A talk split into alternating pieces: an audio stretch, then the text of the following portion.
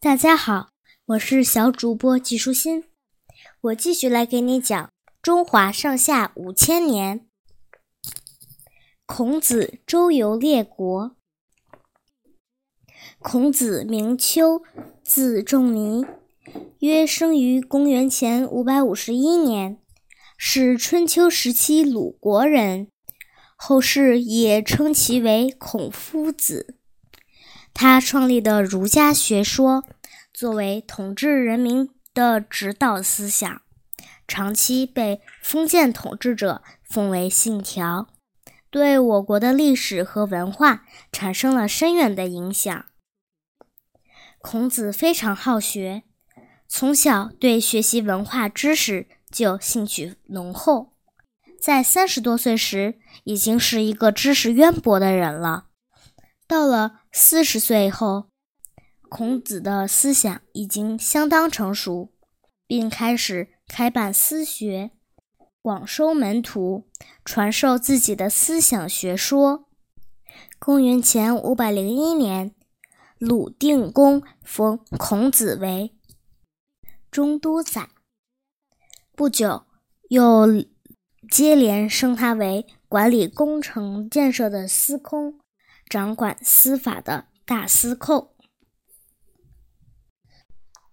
在孔子的治理下，鲁国国势蒸蒸日上，大有由弱变强之势。公元前四百九十八年，齐景公怕鲁国的强大对自己不利，就献给鲁定公和掌管鲁国大权的季氏八十名美女。鲁定公果然中计。他欣然接纳了这些女子，从此沉迷温柔之乡，无心理政。鲁国刚刚壮大起来的国威，很快又衰落下去。公元前四百九十七年，五十五岁的孔子对荒淫无能的鲁定公完全失去信心，慎重考虑之后，就带着众弟子到魏国去了。魏灵公。不清楚孔子来魏国的意图何在，于是派公孙瑜假借照顾孔子为名来监视他。孔子见魏灵公如此不信任自己，便愤然离开，到陈国去了。孔子来到陈国的匡地时，忽然陷入困境之中。原来鲁国有个叫杨虎的大恶人，长得和孔子。特别像杨虎曾在匡地指挥作战，残害过这里的老百姓。于是匡人把孔子当杨虎围困起来。孔子师徒被围困了五天，没有任何过激表现，一直安安静静。匡人觉得孔子应该不是杨虎，就放了他们。这时孔子的粮食已经吃完。只得返回魏国的都城地丘。魏灵公见孔子去而复返，非常高兴，热情地接待了孔子。但是不久之后，孔子还是离开了魏国。公元前四百九十二年，孔子等人途经宋国，在一棵大树下演习礼仪。宋国有个大夫叫司马恒奎。他曾被孔子羞辱过，得知孔子来到宋国后，怒不可遏，于是他派人把大树砍倒，赶走了孔子师徒。离开宋国之后，孔子又去了陈国。陈国君主待孔子礼遇有加，但却不认同孔子的治国主张。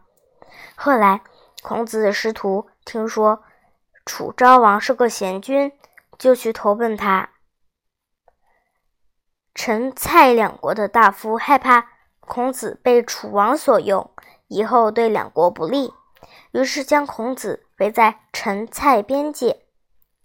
孔子师徒在此绝粮七天，后来幸好楚昭王派兵来救，孔子等人才脱险。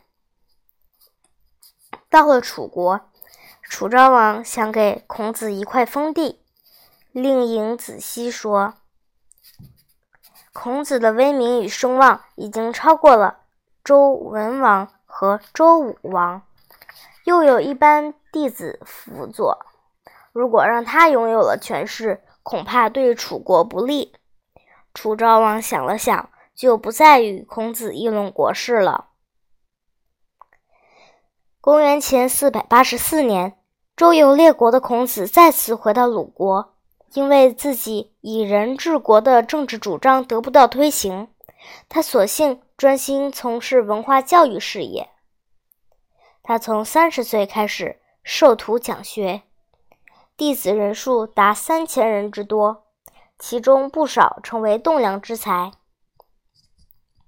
孔子及其弟子的言行，经弟子们整理记录，汇成《论语》一书，至今仍旧。流传甚广。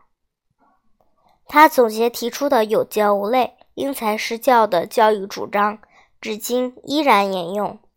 他还整理了《诗经》《尚书》等典籍，编定了鲁国史书《春秋》。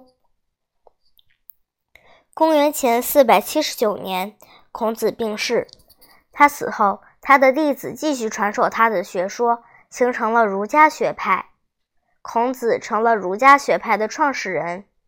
孔子的学术思想对后世影响很大，他被公认为我国古代第一位大思想家、大教育家。今天的内容就是这些啦，小朋友，拜拜。